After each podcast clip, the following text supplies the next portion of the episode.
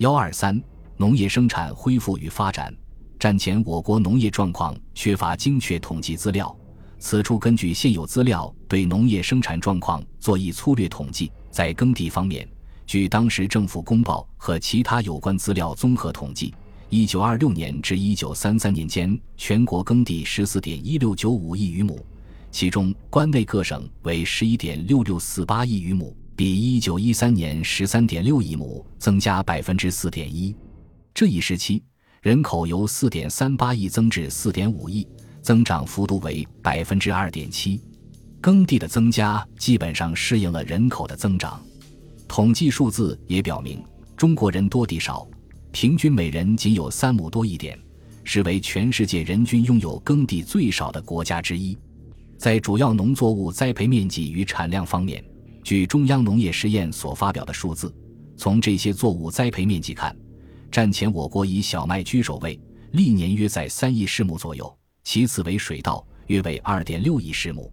但就产量言，则以水稻居首位，小麦次之，后者仅约为前者一半。一九三一年至一九三五年的统计表明，中国农业中主要农产面积及产量均有增长，而中国农业战前发展比较快的是一九三六年。再据中央农业实验所统计。以我国农业作物水稻、麦类、棉花的单位面积产量、种植面积产量，根据中央农业实验所就全国省份中二十一省的统计，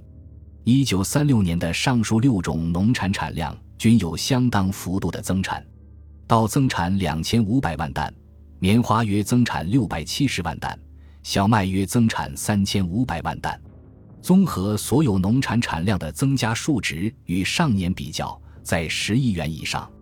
就上述三组统计表看，表一单位面积产量增加普遍在百分之五至百分之十之间，其中小麦单位面积产量增加最大，年总产量增加百分之八点三，但种植面积却减少百分之二。稻的单位产量和年总产也分别增长百分之七与百分之二点九，而种植面积却减少百分之四。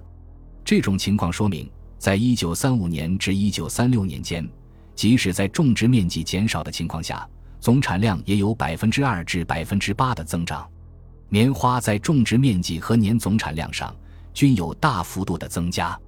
尽管棉花的单位产量仅比上年增加百分之六，但年总产量却增加百分之四十七。无疑，这与种植面积增加百分之二十二有关系。至于农产品的净产值，根据乌宝山的估计列表如下：乌宝山所说的农业系指广义农业，包括畜产、水产等产值。上述统计表明，抗战前十年中国农业向前发展，一九三六年达到高峰，粮食的总产量也于一九三六年达到历史的最高水平，其增长速度大体可与人口的增长率相当，而经济作物的增长更快些。因而，农业生产结构有一定的改善。